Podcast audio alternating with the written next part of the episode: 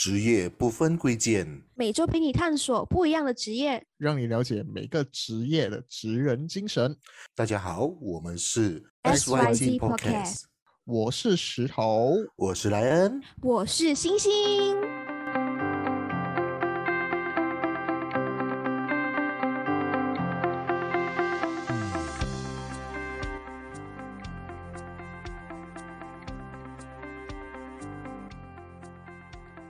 Hello，又到了我们每一个礼拜五的一个职人精神的访问啊！今天我们来到了一位非常熟悉的嘉宾。为什么我们这样子说呢？因为他就是我们 XYG 里面的等一下时代的代表你要。你要让我找，你要让我找，你要让让我找公布吗？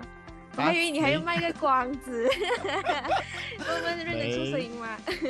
哎没关系的，我觉得直接讲，因为他就是我们 XYG 时代 X 的代表莱恩。其实他现其实他的这个行业也是非常的，怎么说呢？他是一个非常算是一个比较少人会去，是比较少人会去涉入的一个行业来的。有一首那么他的，行业我就喂啊，来什么什么歌？有一首歌可以形容这个行业，可以代表这个行业。两歌只老虎，两只老虎。这个哦，小这个小老虎是谁讲的啊？小老虎是莱恩自己你讲发的啦，小老虎，我讲了，好啦，记梗记这样我们忘记。呀，这样我们就有请莱恩来介绍自己的职业。哟，莱恩，哟，大家好，很大家很应该惊喜吧？这次是我自己当做自己的来宾。好好好。录了好，我本身曾集是，嗯我本身是一位啤酒销售员，目前在这行业待了四年。嗯，嗯，啤酒销售员有分几种哦，有一种呃我比较刻板印象的啦，啊，就是说卖啤酒啊，这这样子一个销售员，还是你是那种啊、比较是跑业务的那些啊、啤酒销售员。我我是属于业务的那一块，就是说我对于我是属于 B to B 的一块。那那么其实也也也好奇，就是说为什么你当初会呃选择加入这个啤酒行业？难道是因为你喜欢唱两只老虎？这是什么形容？啊，其实那时候加入这公司也有点故事，是因为我其实在我上个公司待到不是很开心，然后我的前老板也在这个公司效力中，然后他就觉得要把我从火坑里救出来，所以就介绍我进入这个公司。然后我觉得这公司也觉得不错，因为算是世界五百强公司之一，然后算是一个前景比较有憧憬的一个公司，所以也是通过了一系列的面试，跟经过了三次面试才得到这个合约跟工作。之前莱恩你从事的也是销售业嘛？那是什么什么什么行业的销售业？我之前就是我的老本行之一，汽水行业。喂，都跟饮料有关系耶。对对对对，所以其实我的顾客也是看到我是说习惯了，因为其实我顾客是一样，但是我只是换了不一样的产品，从没有酒精变成有酒精。而已从百家从百家饮料到成人饮料，对对对对对对对对对对。那么那么刚才其实也提到嘛，就是说你的这一个啊、这个公司是五百强嘛，世界五百强。那么也蛮好奇，世界五百强的这个公司，它的福利到底有多么的特别？只能说你们目前，我们以马来西亚的放假的为主的话，公假来看的话，最主要如果是今天、明天是公共假期的话，我们一定会放，就是跟着政府走，政府说放几天我们就放几天，然后基本上该有的福利都会有，然后可能最多的、最好的福利之一就是我们到了每一年的工可以申请的假期是比一般人多的。那天石头听到我的年假有下了一下，方便啊方便就再重复多一次嘛，给大家知道这个就我一入职就有二十五天的年假，二十五天呐、b r o 二十五天呐、哇塞，二十五天相等于一年一个月可以放假，可以放假一重点是个月。重点是好像还可以 carry forward 是吗？对对对对对，哇塞，嗯。诶，那你刚才讲就是他跟马来西亚就是假期一样放多少就放多少。那嗯你们在啤酒业不是新年的销售量啊，或者是圣诞啊，或者是等等节日比较就比较忙？那你嗯在这种日期日子的时候，会不会好像要要加班还是之类的？肯定的，当然，对于啤酒行业来说，在马来西亚的话，农历新年算是我们最主要的、主要的一个节日之一。就基本上我们是拜六礼拜我们也在做，所以是说公司会有补假给我们后面去休息了。所以其实我一年，所以看到我突然时常上去吉隆坡玩，就是因为年假要请得快。那么其实也蛮好奇，就是说在你这个行业，因为我们知道嘛，如果是说红酒的话，红酒会有它自己的文化，有怎么品酒啊，嗯什么对什么转几圈啊，什么什么要要嗅那个味道，给那个葡萄酒开瓶啊，或者那个味道之类这样的东西。那么如果是说啤酒的话哦，啤酒会有什么比较我们不会知道的一些文化吗？其实啤酒跟红酒一样，也是要经过发酵，然后种种的一些过程来制成的。只是说为什么啤酒会比红酒来的便宜，是因为啤酒的总八仙的水量是多过红酒的，就是说可能一瓶啤酒里面九十八仙是水，然后可能几八仙的酒酒精，加上一些发酵品制成而成的。所以其实我们说喝酒的，你像喝水一样，只是说那个是有酒精的水而已。然后其实这一个公司的话，其实像我们平时去，好像 pub 啊，还是一些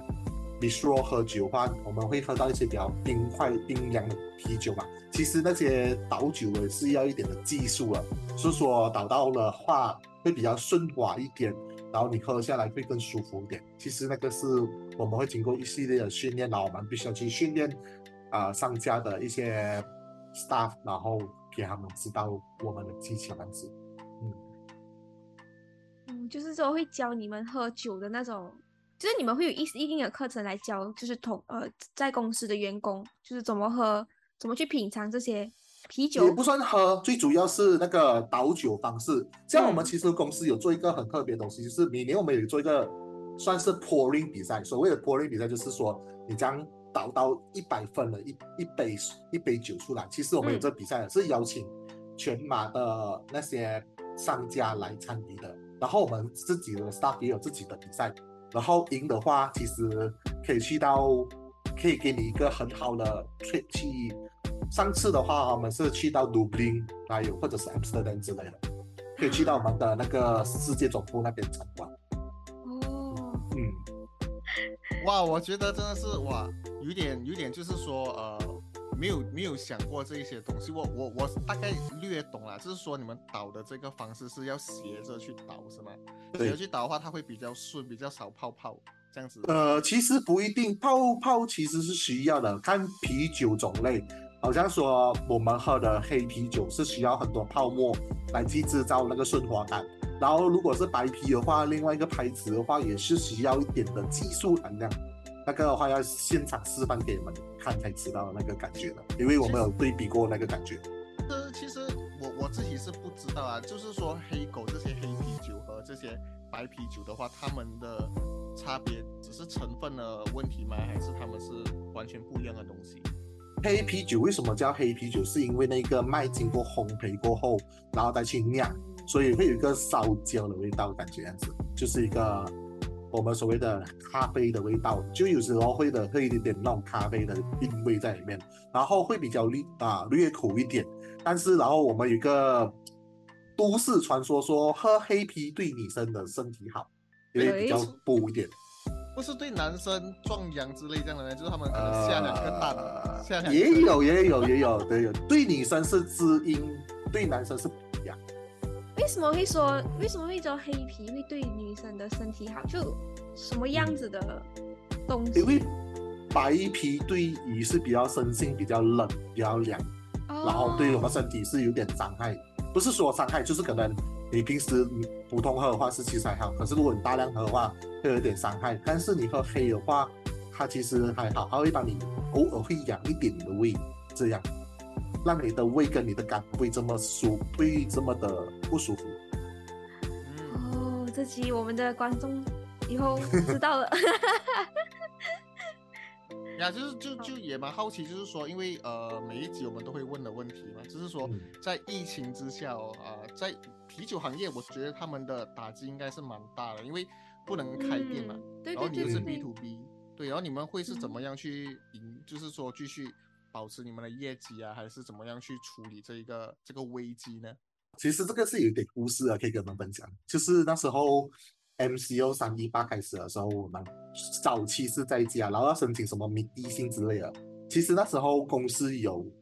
申请到，然后其实那时有一点舆论是说我们不是啊所谓的 priority，就是必必须含像需品，所以我们就自又让的回去自己工作，就是在家里工作，然后我们也不能贩卖啤酒。就是说酒厂也不能运作，长达到整年多。那时候就是我们关了啤酒，啤酒厂就停了啤酒，到了将近二零二一才开始有运作回来。嗯，但是我觉得当时候我们做的就是每天打电话给顾客问他们，呃，啤酒有什么啊卖完了吗？还是怎样的？还是怎么有什么需要我们帮忙了？因为那时候其实。我们的代理还有一些库存的话，其实他们还是可以送货的，直到他们送完为止。哦，所以大多数都是以就好像我们买菜一样，都是以送货的方式来来去进行。那你是摆就是每一家，还是是说那些店那些平常的餐厅啊，都会还依然继续持续跟你们订购？有遇到这样子的暂停情况吗？有啊有啊，那时候就哇送到没有货为止的话，我们其实超过一整年是没有酒喝的。嗯呃，那时候是有点哀呃遍地哀鸿了。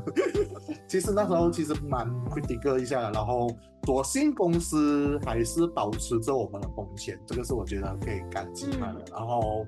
呃，虽然他只是给我们 basic 罢了，但是就我觉得好过像其他人减半薪之类的。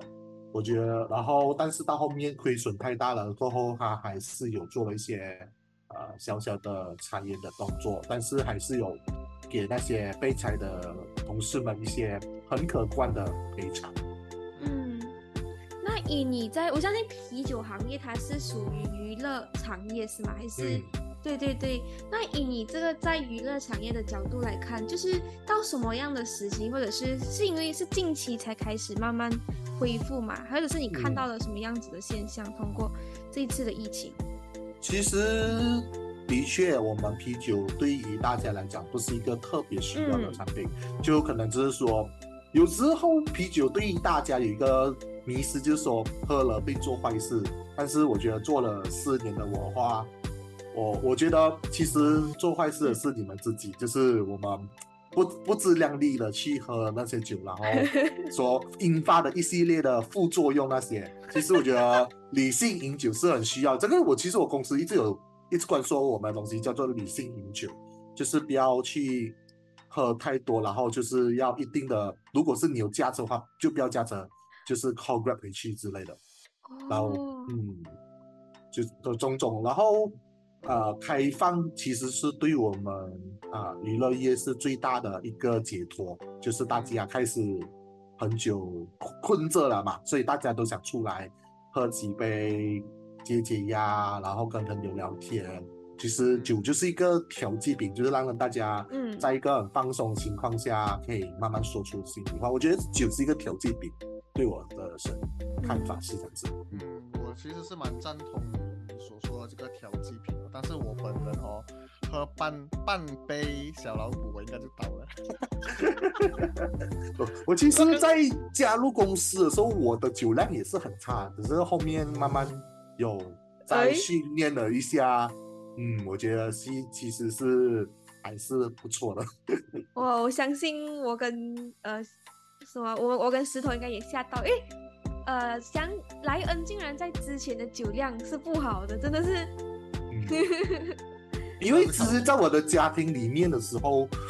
我们的家庭是不能不不是说不能喝酒，是不喝酒了。嗯，就可能喝酒，可能就是农历新年之后喝那一两罐而已。然后甚至如果是像我平时去去那种婚宴啊，还是什么宴会之类的话，他们都想给我喝酒，但是我跟他说，我一驾车我就不大要喝酒，所以其实也算是一个习惯开始，然后过后接触了公司过后，就开始了这个新念过后就一个不归路。因为讲也不是说，也不是说不归路啊，就我觉得真的是酒会有他自己呃出现的那个怎么说，他的这个啊、目的，他的这个 purpose 存在的。就是说，当我们有时候我们需要去可能说聊天的时候啊，如果我们喝了一些小酒的话，可能我们会聊的比较比开较放开放开放开心。啊，对对对。或者是，说，当我们有时候伤心的时候，我们需要不是叫你酗酒，可能我们是可以让透过这些酒精，可能可以让我们比较暂时的缓缓放放啊松心情，暂时对。对对的放松，然对后跟我们的朋友啊这样子去做一个活动啊，activity 这样子的一个东西啊，我觉得我觉得是可以啊，还不错。但是就是说，刚才我们就有聊到嘛，就是说这个啤酒行业，它是一个就是说娱乐业嘛，然后过后也也说了很多这些这些你们怎么样去营业经营这样子的东西。但是我就也蛮好奇，就是说在啤，因为啤酒业是在啊马来西亚的话，它会比较敏感一些些。那么就是说我我有听说过，就是当我们打广告啊，或者是说去推广啤酒的时候，是不能在这一个比较 formal 的一个一个领域去推广。对对对这个是一件事情，嗯这个是这这件事情是真的吗？没有错，因为其实，在马来西亚政府有一个管制令说，啤酒类，因为我们是一个回教国家嘛，所以啤酒是一个在回教国家实际上是一个禁止的东西，所以你会觉看到我们的报纸跟我们的新闻，或者是我们电视机的节目是不会有广告出现的，但是。有一个节日会除外，就是农历新年的时候，你会看到某个商场它会出现啤酒的促销，那个这个我觉得是唯一的广告在里面。嗯，然后如果是说我们如何去做这个广告的话，就是靠所谓的我们 Facebook、Instagram，可是一些网红去帮我们去做一些促销跟一些宣传，让大家知道我们现在进行的东西。目前是这样。嗯，我我发觉到相比其他行业来讲，我发觉到啤酒的广告会不会是在全部领域之中是最非常引人注目的？在你之前从事其他销售的行业当中，我不能说单单酒吧，就可能烟酒赌这三类比较嗯会让人家沉迷的这三样东西，会是比较受关注的。但是有时候也要看，好像呃广告的话，其实是有一个限制的，好像某个我们在喝的运动饮品，它嗯。其实喝多也是不好，也会糖分过高之类的，所以其实他们也会限制它的广告投放量之类，甚至一些快餐的广告，你甚至也很少会发现到，也是因为一开始这些营养的呃意识在提升，所以其实我们需要广告开始会有限制在这边了。嗯，嗯，原来是这样子的。那么其实也就是说，呃呃，想想请问，就是莱恩，你在这个行业大概有多久的这个时间呢？刚刚我早早就说了四年了哦，哦，就想说，在你这四年里面哦，你你有遇过什么呃比较特别的事情，或者是说感动的话会有吗？或者说可能说特别，或者是或者是匪夷所思的事情，应该是比较比较恰当。我觉得感动的东西就是只是在 MCO 那段期间，公司还是给我薪水的，可是呢是在我最感动的时候。其他的话，我觉得呃，现在基本上啤酒行业很少会有匪夷所思的东西，就是可能在于顾客可以给你到很多奇奇怪怪的询问啊，不然就是一些很多怪怪的挑战啊之类的。我觉得这东西是大家平时会关注，在销售行业会遇到的问题啦。然后也没有什么让我觉得很特别值得分享，因为我觉得它这个是比较平常的问题。嗯 嗯，嗯。嗯那么就是说，对这个啤酒行业哦，呃，我我有听，我有印象中啊，就是有一年，就是呃，啤酒行业它有做一个，这么怎么说？他有做一个活动，但是是线上活动。嗯那么那个那个线上活动就是说他他做一个一个街道啊，然后那个街道是好像那种呃的确了，贩卖贩啊、贩卖东西这样的东西啊，然后我们是一个一个人物，一个 avatar 这样子，我们走在那个街上，我们要去那个店买东西，比如说我们买啊啤酒，那么我真的是可以下单，然后过付钱，然后过到款，然后过来到我的这个送来我这个家这样子。没有我觉。得，对我觉得这个是一个很创意的一个呃一个一个 idea。那么我想就是说，可能可以分享多一点这些创意型的这一类的东西。其实你讲的这个点，其实是我公司做了，就是其实马来西亚也有做，就是类似一个网站这样子，大家可以进去。然后这个其实是一个所谓的一个 fundraising，就是说当时候因因为小贩也面临到一个很大的挑战，就是说他们不能堂食，只能打包，所以其实对他们的营业也是造成很大的影响。然后我们公司也投也帮助了一些，就是如果是说有意向的话，我们用合作类的方式来帮忙，就是说今天你可能买这这两支啤酒的话，可能我们会可能会给他一个商家一个 rebate 这样子，或者是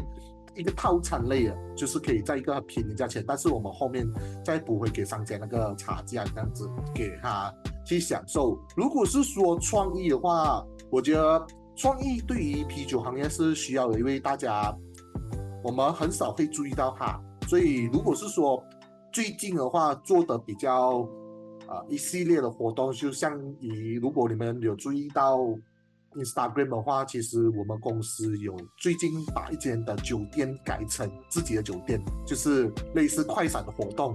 就是改造一个月，就是自己的酒店，然后那个酒店你可以无限的体验如何去倒酒，然后玩乐，甚至是吃，就是食衣住行全部都可以体验到完，这样子一个月的行程，这样子可以去体验。然后第二让我觉得比较特别的就是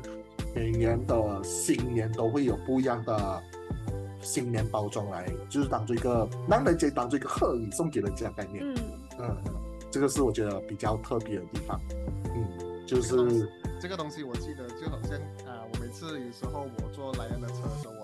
后车厢的时候，就有一大堆那个渔船啊，或者是说什么什么环保袋啊之类这样的东西，我觉得真的是非常的精致的，对我来说。嗯。嗯，真的，我觉得在啤酒业它的包装很用心啊，相当于其他饮料，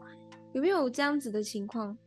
因为没什么不有办法，只有啤酒业会有这样子的广告，这样子的创意？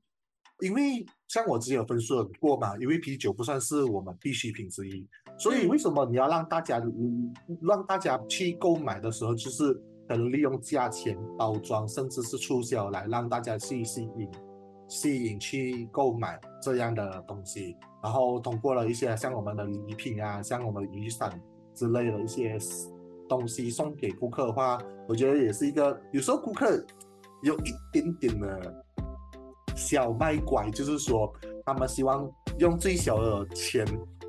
得到最大的利益，所以我们就是尽量的去用这个的思想去吸引他们购买，来壮大我们的所谓的 market share 跟 profit 之类的。那我莱恩也从事在啤酒业，就是销售业这么久这么长的时间，你觉得我在销售业里面，就是啤酒销售业，给你来说，你成长到最多，或者是你在这里有领悟到什么样子特别的事情，可以跟我们分享吗？嗯，我从小就在销售业长大，其实，嗯就是因为家人的关系跟一些亲戚关系，所以就他们都有开一些生意类，所以其实从小就在这个环境下的熏陶下成长。其实，熏陶，嗯，对我来讲是一个家庭就手的概念，但是我觉得让我成长最多的就是如何去跟顾客去保持那个关系，就是说。我们公司其实给我们的概念是说，不要把自己当做一员工，当做自己是一个老板，然后如何去跟顾客去谈生意，因为到最后笑是我们的，然后公司也会给我们一些福利给我们这样子，让我们去得到，然后像一些甚至会做一些特别的一些奖励，让你去竞争之类的，让你去更有动力去一个想要去得到这个钱这样子。我觉得让我最感受最多就是当看到自己名字在在公司出现的时候，是嗯很让我最感动的事情。就是说，的确有用了一些努力跟顾客的支持，然后我才有那个成绩出来，然后也算是小小一个里程碑这样子。不过我觉得我还是要不会讲是说是我功劳，我觉得是大家同同事一起去做的做起来，因为我觉得这东西在啤酒行业来讲说，它不是一个对于大家来讲是可有可无样子。我今天喝你不喝，我都无所谓。它不像我们喝水一样这么重要，嗯，甚至我可以戒掉也没关系。所以其实是一个，我们就要去如何去保持，让顾客，让有一个他有一个魅力感在里面，让他就是说，我不要你多，可能你一天一罐了，我们就很开心了之类的。呀，对，就是说，呃，到这里的话就差不多来到一个尾声，就想问哦，就身为一个啤酒销售业的这个销售员的话，那么你有什么话想对那些呃在喝着啤酒的朋友说呢？我我唯一有一个劝，我唯一有个劝告就是，嗯，适当饮酒，理性饮酒，然后尽量的不要在喝酒后驾车或者是之类的，因为我觉得生命真的很可贵，因为我看过类似很多酒驾发生的车祸，然后也看过很多类似被因为酒驾而被吊销执照而被关的案例之类的，其实有。看过很多活生生的例子，但是我觉得可能大家就会谈个方便，就是说，哎呀呀，跟可能一个赌徒心态样子，就是说，哎呀，不可能啦，今天没有警察会来抓我啦，啊，是啊，那你知道，然后就出现在你前面，然后吹啊就中了。然后如何去定义酒驾的话，其实很简单，你一支啤酒就是酒驾。哦，对，然后。要如何消化啤酒的酒精？其实要需要两个小时以上，才可以消化掉里面的酒精。如果有一支啤酒，但是那你可能我们喝酒的状态之下，一支是不够的。歌都会唱吗？酒一支一支的喝，烟一支一支的抽。